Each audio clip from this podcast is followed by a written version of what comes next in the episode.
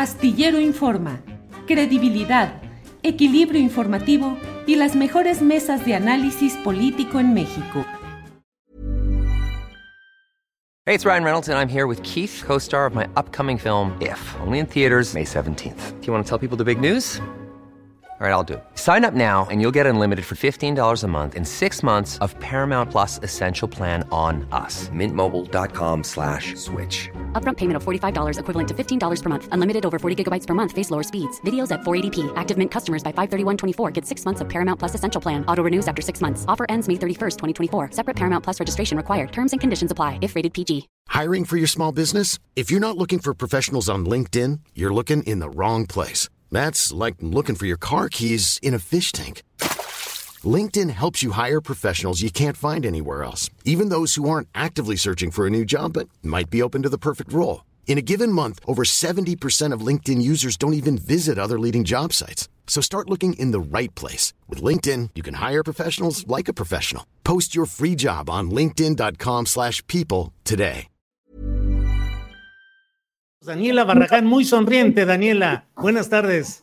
Hola, Julio, muy buenas tardes. Un saludo a todos los que nos están escuchando y un abrazo a Arturo Cano y Juan Becerra. ¿Se puede saber por qué estabas tan sonriente? No, pues este, hay un torbellino acá en, redes, que uno se desconecta una hora y de repente ya hay cuatro tendencias de esta situación que se salió de control. Así es. ¿Cuál, cuál se salió? ¿Cuál de todas, Daniela? Todas, el, país está en mera efervescencia. Híjole, bueno, muy bien. Arturo Cano, buenas tardes. Buenas tardes, Julio, Daniela, Juan, aquí listo para hablar de ovnis. ¿De ovnis? De, objetos de votación no identificados. porque, dice que los marcianos no llegaron bailando cha-cha-cha, sino que llegarán bailando na-na-na-na-na. Órale, muy bien, Arturo Cano. Juan Becerra Costa, buenas tardes. Buenas tardes, querido Julio, Daniel, Arturo, a todos los que nos están escuchando. Pues aquí ya, yo muy asombrado, pues ni tanto, porque de todo sucede en este país, de ver que ya quieren hacer la cuautemiña de Morelos a la Ciudad de México, ya va a renunciar pues a su cargo Cuauhtémoc Blanco en el gobierno de Morelos, pues nunca gobernó en Morelos, no gobernó allá y quiere venir a gobernar aquí. Lamentable su paso por este estado, los guayabos que votaron por él, yo sigo sin comprenderlos, pero imagínate, Julio, no, bueno, de todo, te digo, muy aburrido vivir en Suiza o en otro lado. Nada más no te oímos, Julio, porque traes apagado tu micro. Así es, eh, perdón. es que aquí anda un cortador de pasto que... Pero bueno, este... Mm, eh, pues sí, yo te iba a preguntar precisamente sobre el tema de eh, Cuauhtémoc Blanco, que acaba de anunciar que va a pedir licencia a su cargo de gobernador del estado de Morelos para lanzarse a la consulta interna, a lo que venga la encuesta o como sea, de Morena para buscar ser jefe de gobierno de la Ciudad de México. Daniela Barragán, ¿te imaginas a la Ciudad de México gobernada por Cuauhtémoc Blanco? ¿Cómo sería, Daniela? No, no, no, no quiero ni imaginarlo. O sea, además, no, no se supone que uno tiene que vivir y radicar acá al menos para conocer eh, la entidad que se quiere gobernar, este, lo de Cuauhtémoc es como darle más poder a los improvisados, ¿no? Este, lo de Morelos todavía ni se termina de resolver. Eh, hay una batalla, varias batallas, sobre todo en el tema de seguridad, en donde Cuauhtémoc Blanco eh, más bien ha sabido librarse en lugar de solucionar las cosas. Eso es muy, muy delicado. Entonces, yo creo que la ciudad no está para improvisados, no solamente por las necesidades que tiene la ciudad, sino políticamente.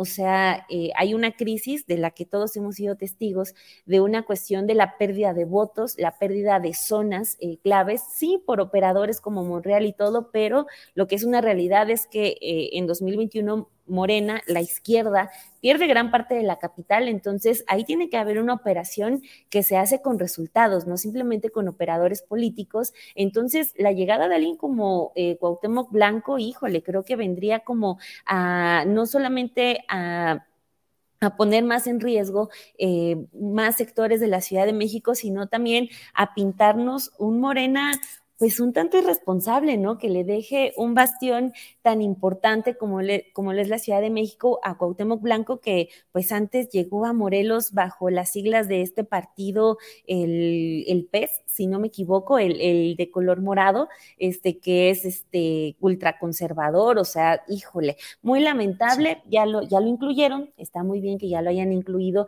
en el paquete morenista, pero no creo que, que la ciudad eh, se merezca un improvisado, es más, ninguna entidad de la República lo merece, y lo de Cuauhtémoc Blanco, más allá de los cuestionamientos políticos, están los números, o sea, el tema de seguridad ha sido una desgracia, la batalla con el fiscal pues no la ha sabido librar y podría ser una de las principales eh, batallas políticas de Cuauhtémoc Blanco que lo pintan con o que nos hablan de la efectividad que él tenga como político. Entonces, híjole, ni imaginárnoslo y ojalá no se concrete ni tanto para la ciudad ni como para la alcaldía Cuauhtémoc, que pues también es un eh, centro económico, sobre todo muy importante para la capital. Entonces, pues no, más bien ahí hay que tocar madera. Sí, sí, sí, así es. Arturo Cano, ¿Quién demuestra qué significa esa presunta inclusión que está muy cantada, que desde hace mucho tiempo se venía ya manejando y el propio Cuauhtémoc Blanco había dicho meses atrás que él iba a buscar ser eh, candidato a un puesto de elección o popular en México por Morena, pero no sé, desdén, irresponsabilidad, pragmatismo de Morena, desesperación electoral, Arturo Cano.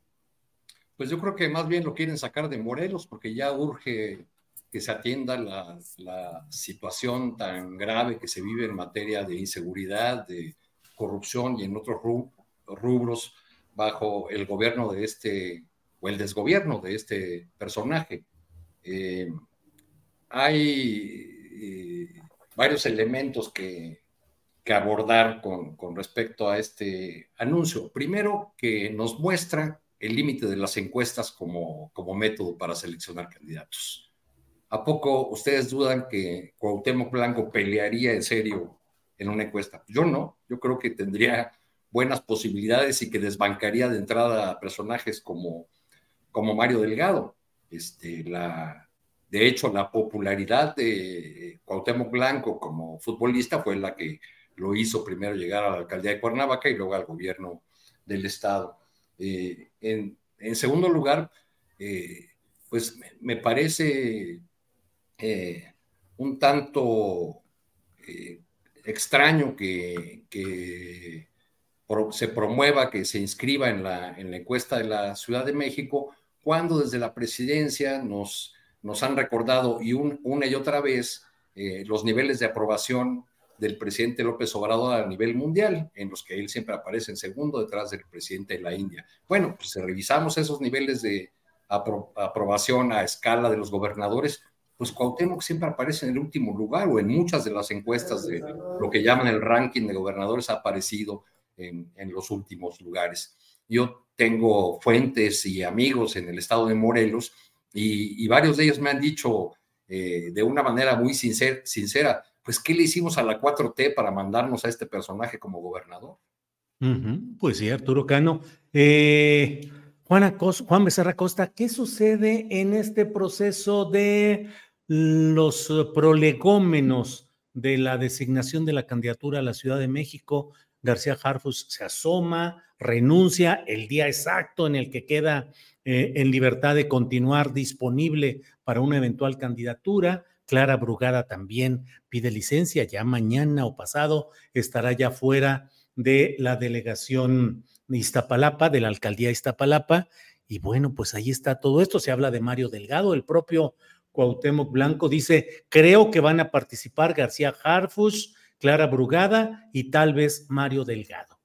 Eh, casi te diría Juan Becerra Costa, nos merecemos ese tipo de precandidaturas en la Ciudad de México. No todas, algunas sí, algunas son excelentes cuadros, me parece. Julio, la única que está clara es la que en su nombre lleva esto que estoy diciendo, que es Clara Brugada. Y ella sí es excelente cuadro pues es muy buen cuadro, fue muy buena gobernante en Iztapalapa, sin duda alguna, ve nada más, hay que darse una vuelta por la alcaldía, hay que ensuciarse tantito los zapatos, este, y sí ha hecho muy, muy, muy buen trabajo. Cuauhtémoc Blanco, pues no sé, o sea, ya nada más para rematarlo este, pues personaje, además del pez, este una ciudad de derechos como es la nuestra, ¿no? La Ciudad de México, pues es totalmente incoherente una cosa con la otra, no puede haber regresión, los habitantes de la capital del país jamás dirían eso, ya mencionabas tú Arturo lo de las encuestas, hay que tener muy claro que en las encuestas pues se lleva a cabo mediciones de este, simpatías y mediciones de conocimiento, no necesariamente es lo mismo que un personaje sea conocido, no necesariamente quiere decir que la gente votaría por él. Seguramente Cuauhtémoc Blanco lo conocen aquí y en todas partes de la República, este, pero de eso a votarlo, pues espero que nada más los guayabos, los habitantes de, de Morelos, así les fue. Y pues hay que estar pendiente, ¿no? De ver qué sucede. Muchas monedas en el aire. Eh, Omar García Harfuch, bien lo dice, se separó de su encargo justo en la fecha límite para que si quiere contender pueda hacerlo, pero hasta el momento no lo ha confirmado. Lo único que ha dicho es que eh, va a acompañar a la doctora Claudia Sheinbaum. Eh, Mario Delgado ha hecho un excelente trabajo en el partido Morena, ha ganado cantidad de aperturas, hay que esperar a las fechas límites, que ya son la próxima semana. Me parece, ya la próxima semana va a estar todo claro y ya vamos a poder hablar con conocimiento de causa. Nada más aquí una, reflexión, hablaban de pragmatismo político hace ratito. El que gana es Omar García Harfuch, me parece, en las encuestas, más allá de, de, conocimiento, ¿no? Ponlo en la zona poniente, en la zona que normalmente no votaría por Morena, en la zona en la que ni de chiste le darían un voto a este partido, a sus partidos aliados. A Omar García Harfuch me parece que sí se lo dan, sobre todo por el trabajo que llevó a cabo como este, jefe de la policía. Pero hasta ahí. Ya luego hablaremos bien de si es cuadro cuando anuncie que en efecto va a contender. Mientras tanto. Sí, porque ahí la pregunta es si esa, ese responder a los intereses de esa zona poniente es lo que corresponde a los ideales y a los propósitos de la regeneración nacional. No, a mí me parece que es una persona muy leal al proyecto de Claudia Sheinbaum este, pero no, no ha gobernado. También hay que, hay que tener en claro esta observación. tiene antecedentes oscuros. Fíjate que los he estudiado y tú los has este, llevado a cabo aquí con análisis profundos. Yo hasta el momento no tengo ninguna certeza de que haya participado, por ejemplo, en la noche de Iguala, en Ayotzinapa. en la noche no. Este, y bueno, pues se le critica por ser nieto de quien fue. Me parece que eso, pues no, no trae mucho sujeto. Yo también tengo por ahí algún antepasado del esnable y eso no me hace este, ser como él. Yo creo que no, de esperar, querido Julio. No, no, no. La, la biografía de cada cual es la que se construye cada cual, más allá de ascendencias o descendencias, desde luego. Bien, gracias, Juan Becerra Costa.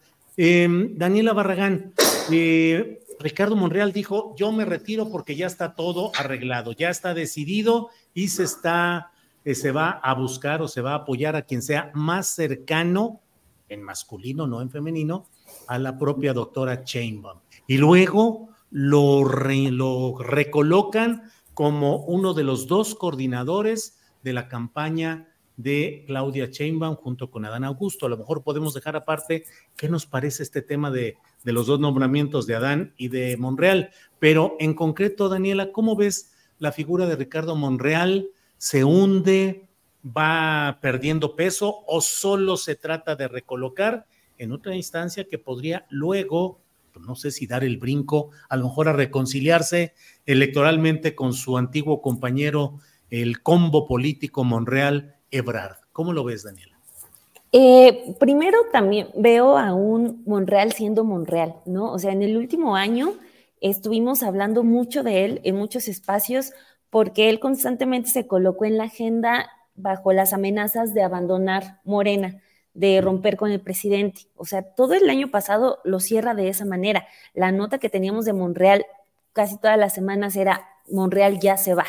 Eh, eh, justo también se da en ese momento que olvida parte de la agenda que, que tiene, no solamente que le puso el presidente, sino todo el partido por lo tanto todo el país, de una responsabilidad en el Senado y él empieza a hacer sus negociaciones, o sea, lo vimos, por ejemplo, con lo que logramos documentar de la compra de sus libros, o sea, haciendo eh, tareas para él mismo, eh, ayudando a su, a su amigo que estaba encarcelado, poniendo a una persona cercana como comisionado del INAI, votando en contra de algunas eh, leyes en contra del presidente. Entonces, llega en este último año, ya en 2023, diciendo, bueno, hagamos como que nada ocurrió, estoy muy bien, me están incluyendo en la lista de los aspirantes a, a la candidatura presidencial de Morena.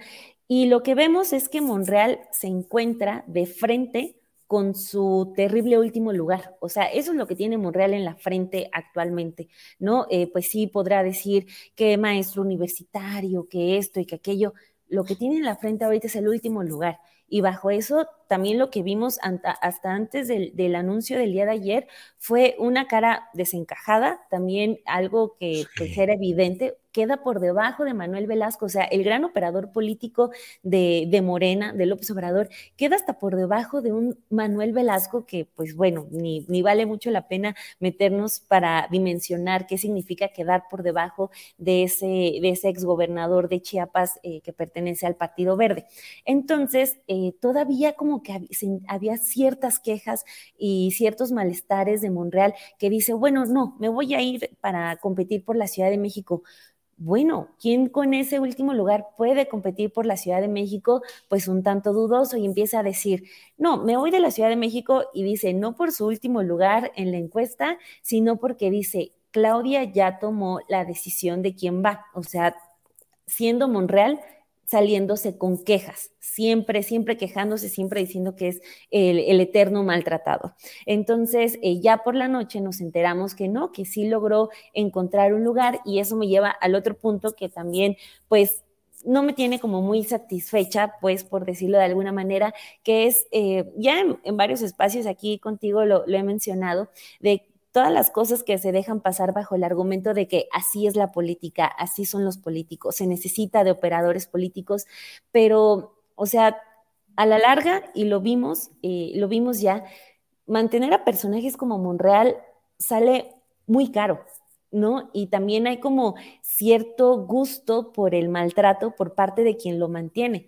O sea, si Monreal ya iba encaminado con ese último lugar, pues quizá ya nos está hablando del ocaso de la carrera de Monreal, pero no, o sea, también ya hay una decisión de parte de Morena y de Claudia Sheinbaum por mantenerlo. Y eso a pesar de que en 2021 Monreal operó directamente, directamente contra Claudia, pero ahorita lo que tenemos es este, una fotografía donde los dos están muy contentos. Entonces, pues bajo ese argumento de así es la política, pues también tenemos a, a mujeres, a hombres, manteniendo y resguardando a esos hombres que pues están sostenidos con pincitas porque respaldo eh, popular pues no lo tienen. Eh, Monreal ni siquiera ya para la Ciudad de México le alcanzó ni ahorita ni seis años antes, cuando también pierde contra Claudia. Entonces, pues desafortunadamente, aunque la gente diga ya no queremos un Monreal, no nos satisface un Monreal, pues tenemos a políticos que todavía insisten en tener a los Monreal junto a ellos.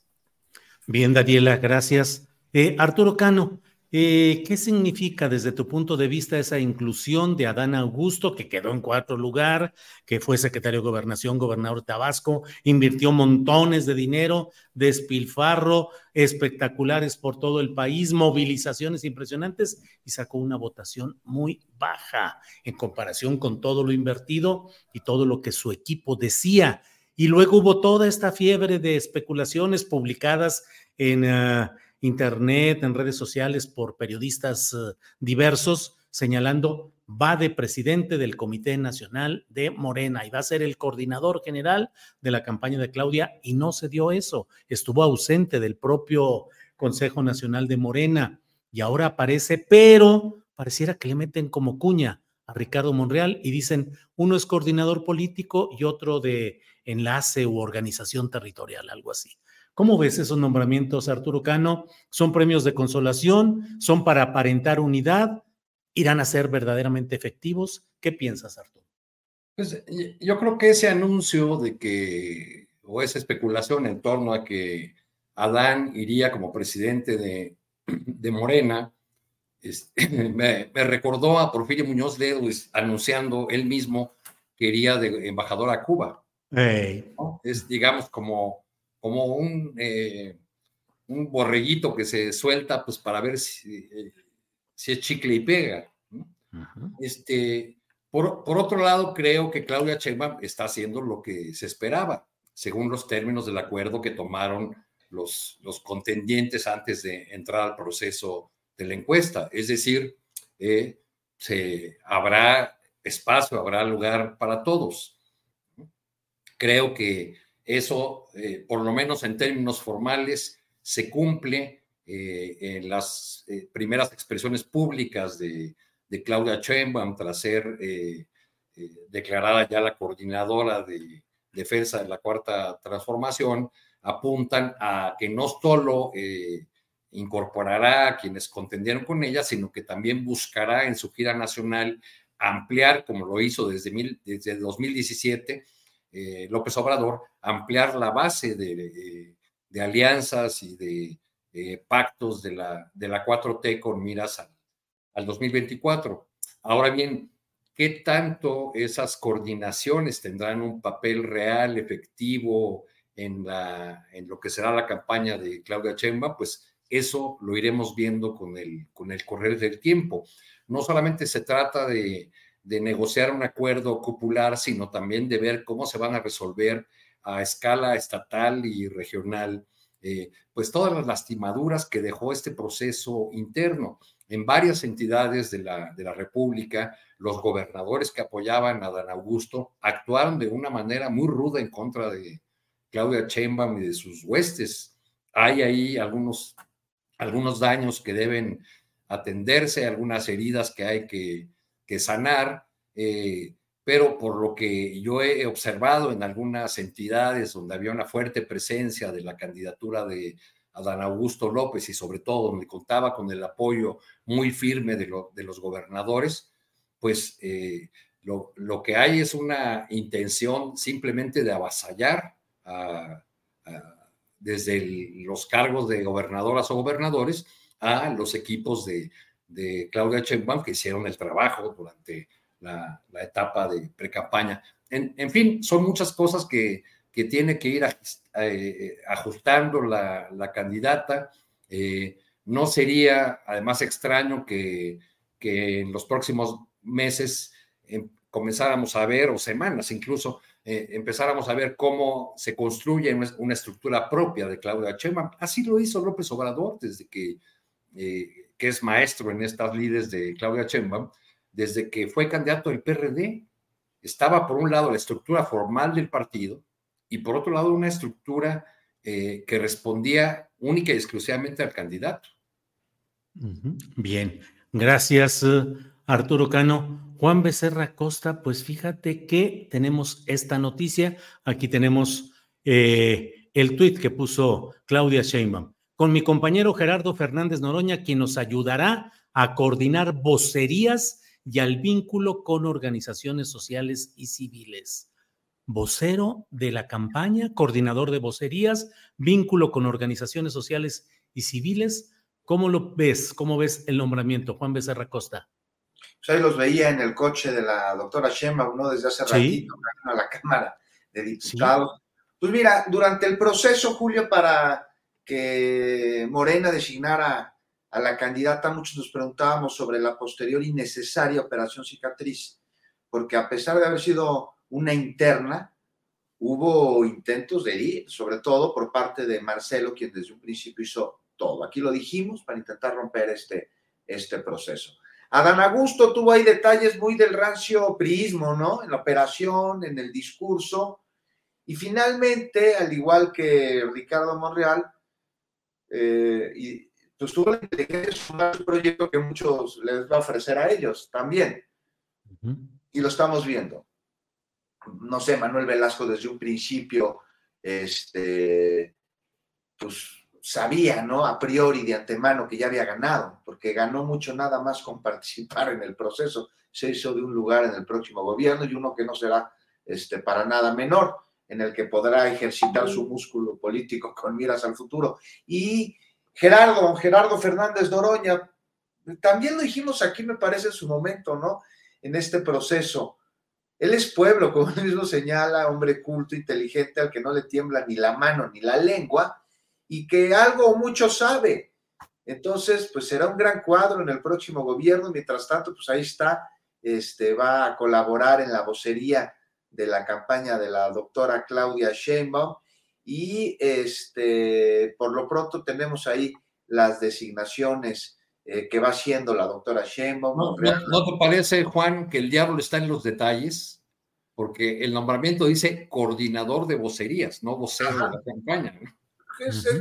vamos a ver, vamos a esperar, ¿no? O sea, coordinador de vocería, pues es que también dice eh, coordinador, coordinadora nacional de la de los comités, de, es la candidata, o sea, no sé qué términos estén utilizando ahora, no sé qué candidatos por la autoridad electoral, hay que esperar a que inicien formalmente las campañas para que entonces el eufemismo dé paso al cargo tal y como debe ser, y me parece que sí que, que eh, Gerardo Fernández Doroña va a ser el vocero de la campaña, eso es lo que a priori a mí, a mí me parece. Pero aquí ver los detalles y, verlo desde una perspectiva mucho más grande, estamos viendo este, que, bueno, Monreal va a ser enlace territorial, algo que sabe hacer muy bien, que ya ha hecho.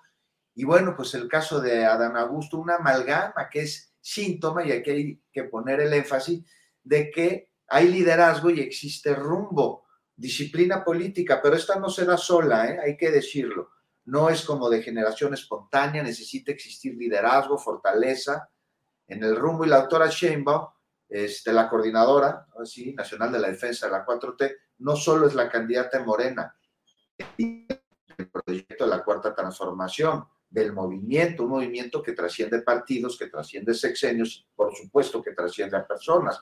Hoy lidera este proyecto que millones de mexicanos se sumaron y en el que casi un sexenio de gobierno permanecen. Entonces será por algo, ¿no? Porque sencillo no ha sido, ha tenido momentos muy complicados y entre ellos el fuego amigo del que me parece, Julio, vamos a hablar más adelante, así que no me adelanto. Bueno, órale Juan. Daniela Barragán, pareciera que el esquema que ya está definiendo Claudia Sheinbaum es Adán Augusto como coordinador político, diríase casi como el garante de la continuidad política de la 4T, y yo me atrevo a especular el enlace político con Andrés Manuel López Obrador en el rancho de la chingada, donde va a llegar, digo así es el nombre de su rancho, eh, pues que puede ser el enlace sin que haya eh, mayor presencia o contacto personal entre ellos dos, pero es como una garantía de la continuidad. Y por otra parte, me parece que Ricardo Monreal puede quedar como el experto en asuntos electorales, ¿eh? porque esto de organización y lo territorial es sentar las bases de lo electoral donde se funden intereses de diversa índole, de dinero procedente de donde se pueda, como se pueda, de muchas cosas por el estilo. Y ahora eh, Fernández Noroña, si es que queda como vocero, eh, pues sería como la versión moderna de Tatiana Cloutier, es decir, representante en los debates, en las mesas televisivas, en fin, ¿cómo ves ese armado, Daniela? Primero de lo de Noroña, yo coincido con, con Arturo que mencionaba de coordinador de vocería o siento que no está todavía cantado eso de que vaya a ser eh, el vocero.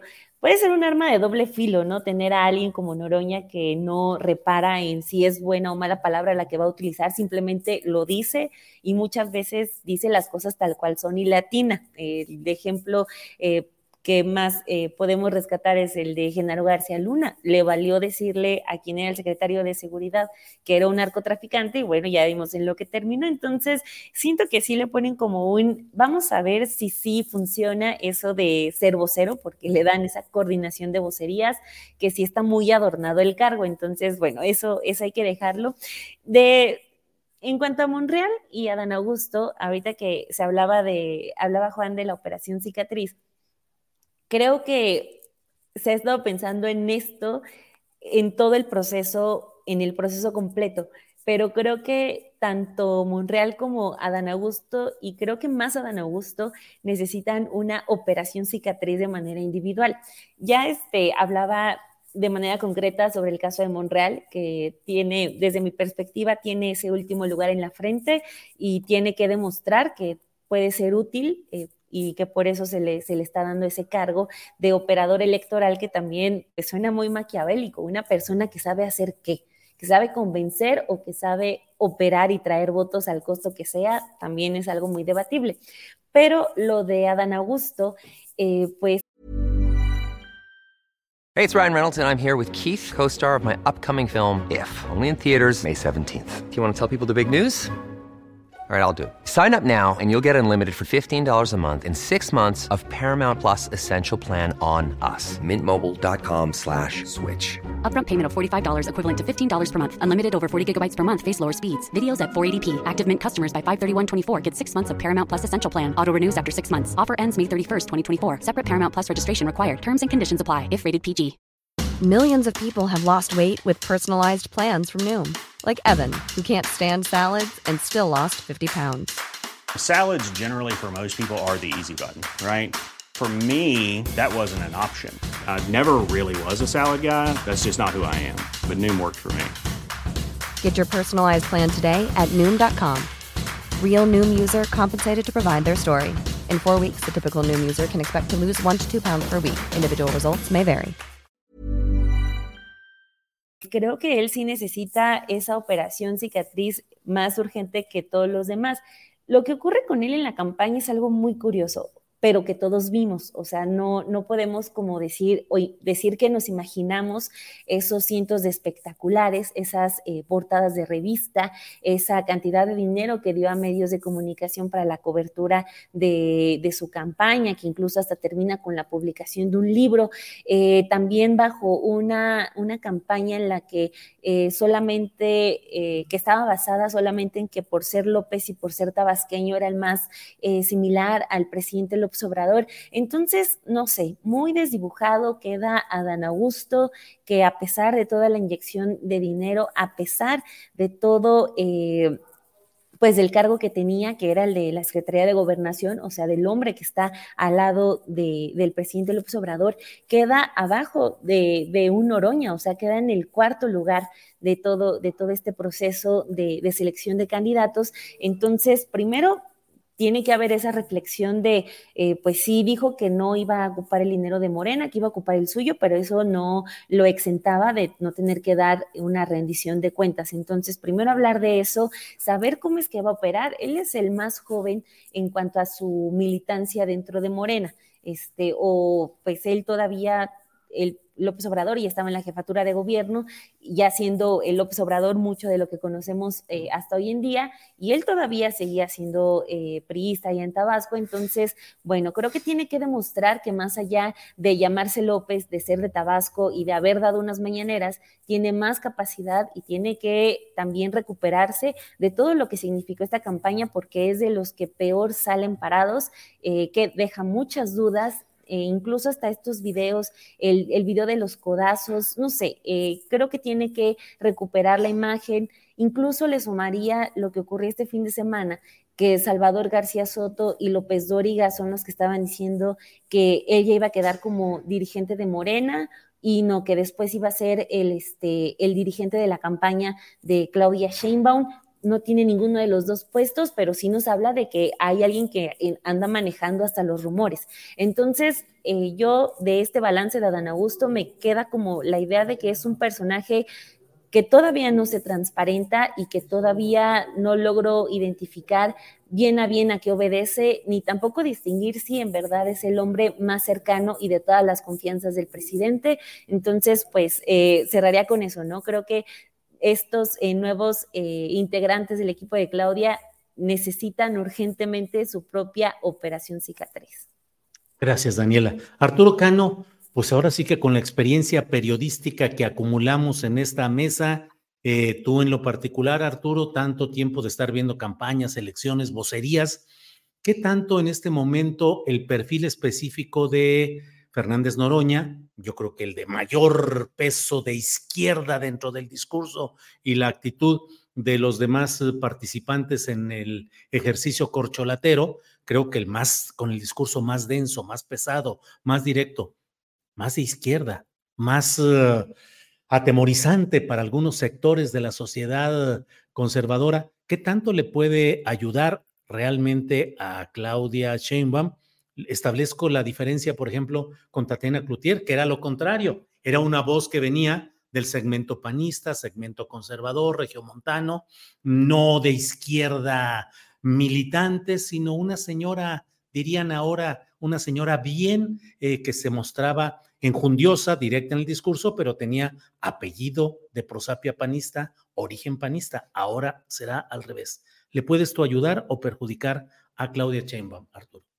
Pues creo que eh, Noroña como, como vocero podría ayudar en determinados momentos de crispación en la campaña, pero, eh, pero es un, un vocero que básicamente le habla al obradorismo convencido no a, las porciones de la sociedad a las que hay que convencer o a las que hay que, eh, digamos, acercar en, esta, en esta nueva fase, como ha planteado eh, Claudio Sheinbaum en sus primeras palabras como, como coordinadora, eh, cuando hizo un discurso hablando de que quiero llegar a todas las clases sociales, a, a todos, los, a todos los sectores en esta gira de, que hará por el país. Y, bueno, estos nombramientos pueden tener utilidad para, para algunos momentos. Me recuerda eh, de, bote pronto al, mirar este, este tweet con esta información, recordé que en la campaña de 2006 por ahí le llegaron a,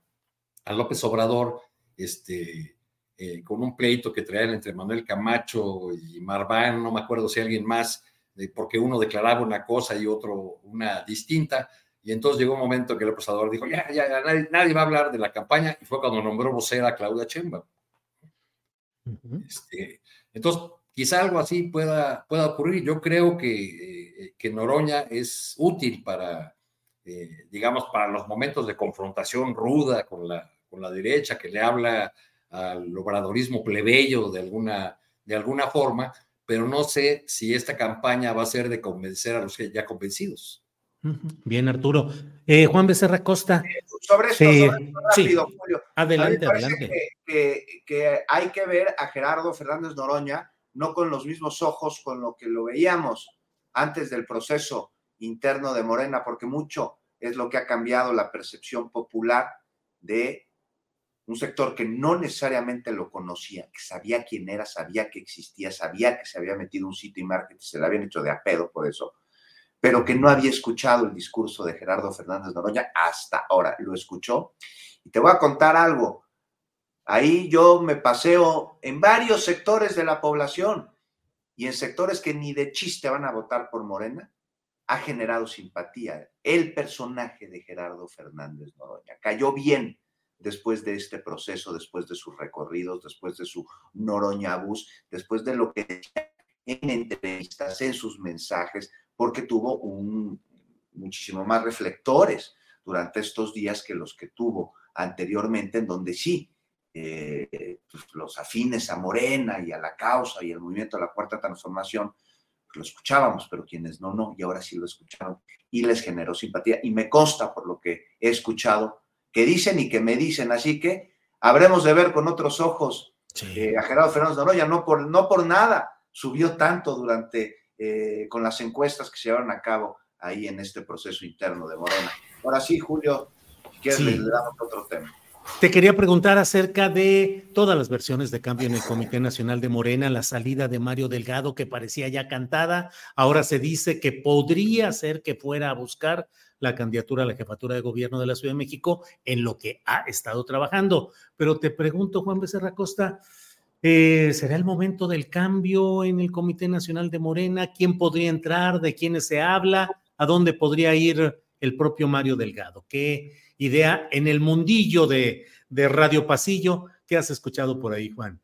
Sabes que como que todo es muy rápido, ¿no? Aunque se, rumora, se habla sobre esta posible eh, intención de Delgado, de, Mario, de ir a, a contender por la candidatura a la jefatura de gobierno de la Ciudad de México, híjoles, pues no sé, resulta complicado y a mí me parece que eh, la militancia del partido Morena sufriría una pérdida eh, si, si, Mario eh, decide ir a contender por, por, el gobierno de la Ciudad de México y dejar este, su encargo dentro del partido, la dirigencia nacional, donde, bueno, pues ha dado muy buenos resultados. Desde hace un buen tiempo ha hecho que se pinte color morena la República Mexicana, cuántas gubernaturas no ha ganado, cuántas operaciones no ha llevado a cabo. Eh, ¿De verdad te atribuyes esos logros a Mario Delgado, Juan? Pero, oye, él es el ha sido un gerente del partido. No es, no es él solito, eh, Arturo, pero él encabeza. O sea, por ahí decía yo el otro día que Alito es el meteorito que acabó con los dinosaurios del PRI. Me parece muy injusto no incluir a Mario dentro de esta ecuación, ya que él ha hecho bastante como dirigente del partido para, para lograrlo. Como quieras que haya sido su participación, Arturo, él es el dirigente nacional del Partido Morena. Y si hubiese actuado solo, no sería un buen dirigente. Ha tenido la capacidad de hacerse de un gran equipo. Él es el gerente de una estructura partidista que dirige el presidente de la República, si vamos a hablar en serio. Síguele tú, Arturo. No, repito lo que dije, él es el gerente de una estructura partidista que dirige el presidente de la República. No, pues atribuirle eh, eh, cualidades eh, o que los triunfos de Morena se deben a la buena gestión política, a la conducción política de Mario Delgado, pues es darle un peso que francamente no tiene. ¿Tú tienes información con respecto a que reciba instrucciones directas del presidente de la República? ¿Lo has escuchado? ¿Tienes pues algo? las, tiene, las tiene todo el país, Juan. O sea, esto es. en, todas las, en todas las mañaneras, eh, en todas las mañaneras, todos los días se dicta la línea política, se trazan las, las estrategias de, de campañas. Cualquier persona podría, podría, ser dirigente del partido y dar los mismos resultados que dio Delgado. Pues muy probablemente, ¿no? Muy probablemente. Digo, pero tampoco se trata de dar una estatura a Mario Delgado, un personaje que además no ha ganado una elección en su vida, este, eh, como, como dirigente partidista. Es un buen operador, si lo queremos ver así. Es decir, asumió, un, cargo, este, una posición.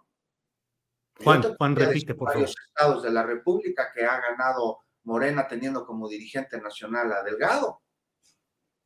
Sí, y también, y también sonoros fracasos en algunas otras entidades. Por ejemplo, a través de Ignacio Mier, en Durango, promovieron una candidatura y lograron el milagro de comenzar con este 25 puntos arriba y terminar 15 abajo. Oye, si lo vamos evaluando. Coahuila, no le salió bien. por ejemplo. No, te tiene que salir, no te tiene que salir absolutamente todo bien, si no, si no sería un milagro. Arturo, pero incluso dentro de las pérdidas ha reaccionado bastante bien. Por ejemplo, lo que sucedió en Coahuila quedó ahí como referente. Ve los últimos días de operación, tal vez electoralmente no tuvo mayor cambio, pero anímicamente dentro del partido. Bueno, si vamos a hablar en serio, es la autoridad política del presidente López Obrador, la fuerza de movimiento y un conjunto de factores, no la dirección de Mario Delgado. Pero déjame terminar, estoy hablando. Adelante, Juan. Adelante, Juan. Acabar, querido Arturo. Oye, y electoralmente tal vez ya no se pudo recuperar lo que se buscaba, pero anímicamente dentro del movimiento, dentro del partido, lo que sucedió con el Partido Verde, con el Partido de Trabajo y con el desconocimiento que hicieron de los candidatos, pues es un, un gran movimiento de operación política que hizo Mario Delgado, pero tú dices que no lo hizo Mario, que lo hizo el presidente y que él nada más fue un, títere. No, yo no estoy de acuerdo contigo, a mí me parece que es un hombre muy preparado, muy... Yo nunca usé esa palabra, yo dije que es un operador político. no sé la palabra que acabas de utilizar. Y este, a mí no me parece que cualquier otra persona necesariamente lo haría tan bien como él hizo, y sí me parece que si deja de ser el dirigente nacional del partido Morena, la eh, militancia sufriría una pérdida, porque él lo ha hecho muy, muy bien, más allá de pues esta acusación que tú haces, dices que él nada más este, pues toma nota de lo que dice el presidente y lo ejecuta. No estoy acusando, estoy analizando. Se supone que esta es una mesa de análisis periodístico, Juan. Sí, justo bueno, dejen lo que estás diciendo. Bueno. Yo no estoy de acuerdo. A mí me parece que Delgado ha sido un gran dirigente nacional. Muy bien. Bien. Bien, bien, bien. Para eso está esta mesa, para eso está esta mesa, desde luego, para tener posturas diferentes y para poder establecer este tipo de, de diálogos que son necesarios. Así es que con toda calma. Pero yo quiero Voy a romper un poco el ritmo que llevamos porque quisiera que no se nos fuera el tiempo sin tocar el tema del reportaje que detonó Daniela Barragán referente a la Casa Roja, un éxito periodístico más de Daniela Barragán, en sin embargo, porque ha tenido una resonancia enorme. Anoche pude platicar incluso en la videocharla astillada con Víctor Hugo Romo, con el abogado Gustavo García, eh, pero en esencia es lo que Daniela eh, reportó oportunamente y hoy ya se está eh, notificando, Daniela, dice la nota de reforma. Al no contar con el trámite de uso y ocupación, la construcción de la casa de la senadora Xochitl Gálvez en la colonia Reforma Social, el, el desarrollador y el director responsable de obra podrían ser multados económicamente, informó la alcaldía Miguel Hidalgo dijo esta alcaldía que la situación no amerita clausura, demolición ni aseguramiento del inmueble, que el trámite de autorización de uso y ocupación es responsabilidad tanto del constructor como del director responsable de obra. ¿Cómo ves, Daniela Barragán?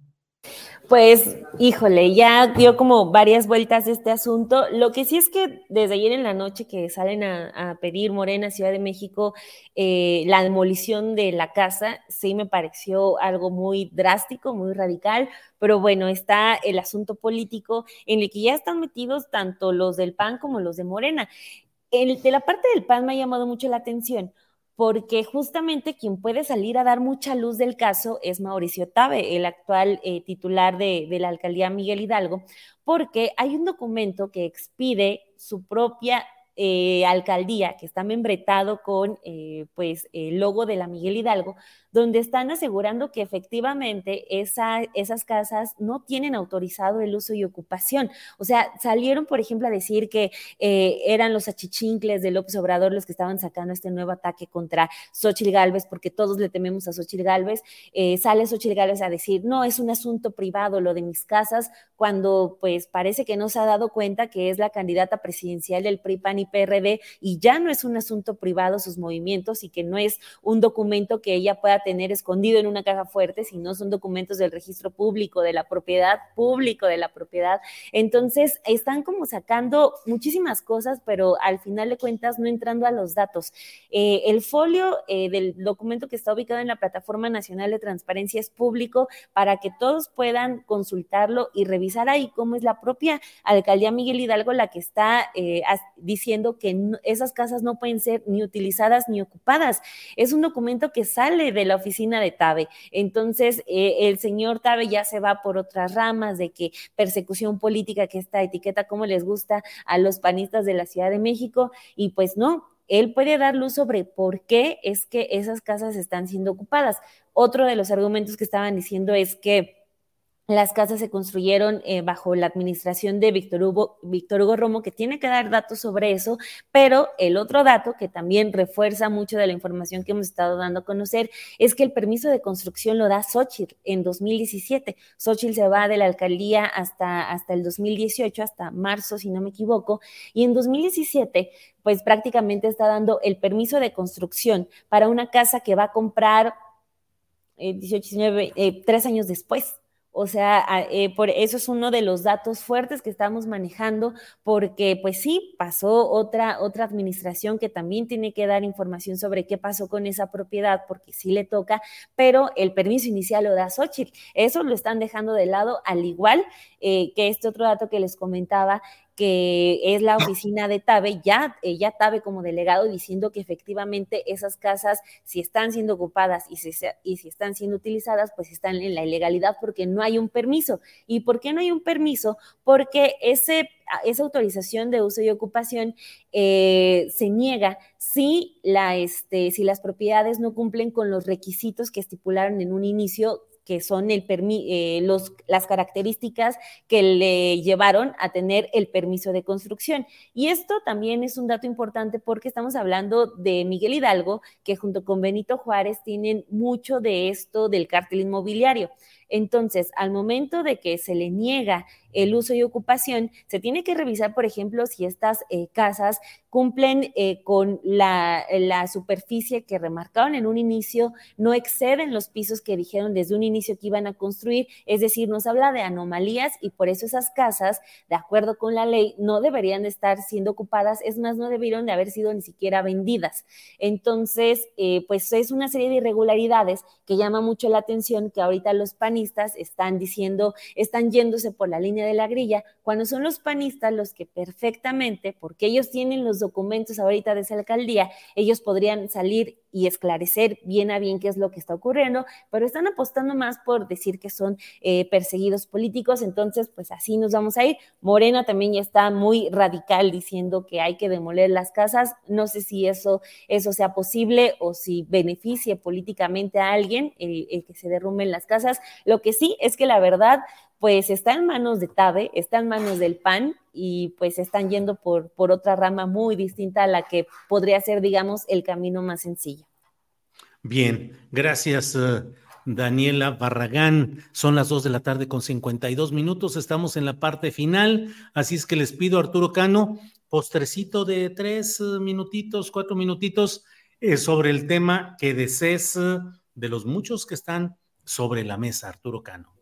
Oye, Daniel, a mí me quedó la duda de si la mariposita de colores le habrá dicho algo de este tema de la Casa Roja a Xochitl Gálvez.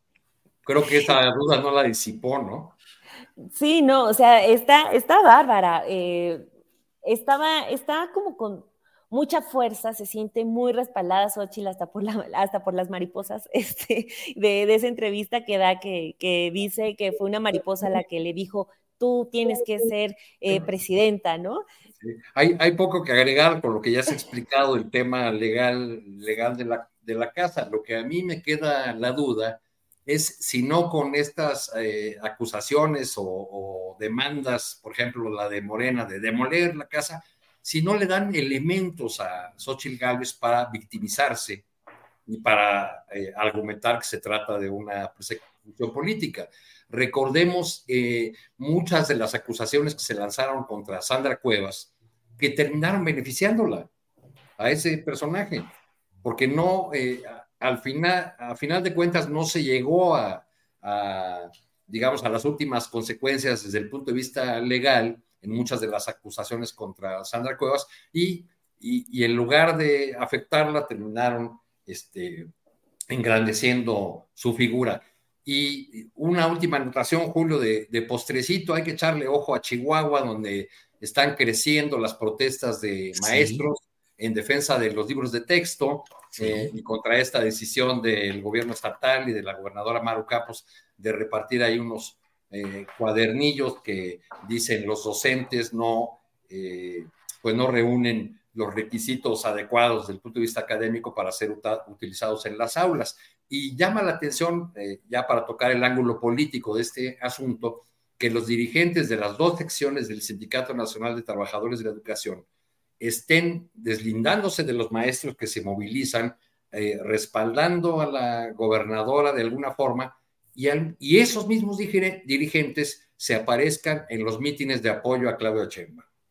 Esa, esa contradicción de, del Sindicato Nacional de Trabajadores de Educación dirigido por Alfonso Cepeda, ¿no? que con una mano está con la 4T y con otra mano se acomoda con los gobernadores según le convenga en cada entidad. Híjole, Arturo, pues de verdad que hoy el batidillo de asuntos ha estado realmente combinado y nos faltaron un chorro de cosas de platicar. Eh, la ceremonia de los niños héroes en la cual hoy estuvo el presidente de la República, pero sin los titulares de los otros poderes, es decir, sin la presidenta de la Corte, Norma Piña. Que, tampoco estará en el grito. Que tampoco está en el grito y tampoco la presidenta de la Cámara de Diputados, la priista neoleonesa, creo, sí, Marcela Guerra, que tampoco estuvo. La salida de la cárcel de Em, ya de la esposa de, Emma Coronel, la esposa del Chapo Guzmán, en fin, muchos temas Pero bueno, Juan Becerra Costa, postrecito, por favor. No, pues nada más sobre este mismo tema, porque sí es delicado, ¿no? El de Xochitl Galvez. Mira que andar yendo a la casa que rentó la esposa de un hijo del presidente, cuando además ni siquiera son funcionarios, e inventar una serie, una sarta de mentiras y, y difamaciones, siendo ella, este, funcionaria, este, pues corrupta, porque presuntamente se hizo de la propiedad en la que vive que por cierto digo que es de clase media y no señores, esa colonia es de clase pues media muy rica, o sea, paso por ahí diario, todos los días, así que a mí no me cuentan. O sea, siendo delegada se vio beneficiada por una inmobiliaria que construyó un conjunto adicional en la misma delegación que gobernaba, en la misma alcaldía que gobernaba. No sé, esto como que tendría que ser un claro ejemplo de lo que conflicto de interés significa. No tenía este complejo, como bien acaba de relatar Daniela, ¿no? las condiciones para que se otorgaran los permisos, este, se les rechazaron, Xochitl los otorgó, descuentazo, pero además la desarrolladora contrató empresas que pertenecen a Xochitl Galvez, pues es un cochinero, ¿no? Y ahora, este, pues sí, la acusación esta de persecución política cuando lo único que se persigue es el delito. Recordemos a Xochitl Galvez derrumbando bardas y construcciones, me acuerdo una muy claramente en Polanco, cuando era delegada, porque no tenían los permisos, porque se construyeron de manera ilegal. Ahora existe, pues, este, la iniciativa en caso de que eh, así la autoridad determine, pues cumplir con la ley, con la normatividad y derrumbar esta construcción. Y bueno, pues ya se victimiza. No creo que pueda ser utilizado a su favor el caso de Sandra Cuevas es muy distinto, es muy diferente. Este, estamos hablando aquí claramente de, la violación de una ley, pero además de una cola con la que no puedes llegar a ser candidata a la presidencia con esa cola tan larga y con esa boca tan amplia, la de Xochitl Gálvez, con la que hace señalamientos, acusaciones y profiere injurias a todos lados cuando ella pues está tan metida en un pantano de corrupción y de evidente impunidad, pues la va a alcanzar, estimado Julio, de aquí a que se lleve a cabo el proceso electoral. Me parece que estamos viendo nada más la puntita del iceberg y que la reacción ha sido muy mala, tanto de ella como de todas las personas involucradas en esta cloaca que se está destapando. Hoy me va a acompañar en, mi noticiario de Fórmula a las 10 de la noche Sebastián Ramírez Mendoza, el dirigente del Partido Morena en la Ciudad de México, a hablar a profundidad sobre este tema. Muy bien, Juan Becerra Costa, estaremos atentos a esa entrevista. Gracias, Juan. Daniela Barragán, para cerrar, postrecito lo que desees, por favor. Eh, sí, eh, apuntando a los, a los comentarios que ya hacían tanto Juan como Arturo, este, pues es, es realmente eh, lamentable cómo están saliendo, y creo que yo sí lo diría de ambos bandos. Primero lo que ya apuntaba de que qué flojera escuchar a panistas diciendo que son perseguidos políticos. Y del otro lado, eh, sí, también se me hace un tanto hasta dramática la solicitud de demolición de la casa, eh, pues siento que sí le dan muchas armas a, a Xochitl Galvez cuando los documentos ahí están, las fechas están, las firmas están, los documentos, insisto, esos pues no mienten. Se pudo haber hecho como una batalla distinta, sí se me hace muy radical lo de la demolición, pero pues ojalá avance porque eh, justamente todas estas personas eh, en el Frente Amplio por México eh, se escudan en que son los más legales, en que no les gusta defender, no les gusta romper ni una, ni una sola regla, ni una sola ley. Pues bueno, aquí tienen un reto para hacerlo en lugar de estar diciendo que son asuntos privados. Ese episodio que persigue a Xochitl Galvez de irse a grabar a la Casa Gris, pues bueno, es, ahí estamos hablando de un de alguien que no era funcionario público. Ahí sí tenía que ser público o ahí si era privado y este caso es público o debe ser privado, pues bueno, Xochitl Galvez siendo, eh, tropezándose con la Xochitl del pasado, igual cuando eh, tenemos videos de ella subidos por ella misma, demoliendo casas que no cumplían con este tipo de permisos de uso y ocupación y ahora pues minimizando que su casa no tiene ese permiso, entonces pues bueno, así están, así están las cosas. Bueno, pues muchas gracias. Son las 3 de la tarde en punto. Arturo Cano, muchas gracias y buenas tardes. Muchas gracias, Julio. Yo tengo una duda ya para despedirme, que, me intriga más que los extraterrestres de Maussan en la Cámara de Diputados. La senadora Sacil de León ¿Optará por ser candidata de la 4T en Chiapas o seguirá como embajadora de vida y familia del movimiento de Eduardo Verástegui? Es embajadora, ándale, Sácil de León. En 2019 la presentó, ella presentó la premier de la película de Verástegui en Chiapas y ahí la presentó Verástegui como embajadora de vida y familia. Pues ella llegó por el Partido Encuentro Social, luego pasó al Verde, fue funcionaria con el propio eh, Velasco Cuello allá en el gobierno de Chiapas, Arturo. Sí, sí, así es. Juan Becerra Costa, gracias y buenas tardes. Daniela Barragán, gracias, buenas tardes. Gracias. Cuídense mucho, gracias. Gracias, igualmente. Hasta luego. En Sherwin Williams somos tu compa, tu pana, tu socio, pero sobre todo somos tu aliado, con más de 6.000 representantes para atenderte en tu idioma y beneficios para contratistas que encontrarás en aliadopro.com. En Sherwin Williams somos el aliado del PRO. Para que te enteres del próximo noticiero, suscríbete y dale follow en Apple, Spotify, Amazon Music, Google o donde sea que escuches podcast te invitamos a visitar nuestra página julioastillero.com.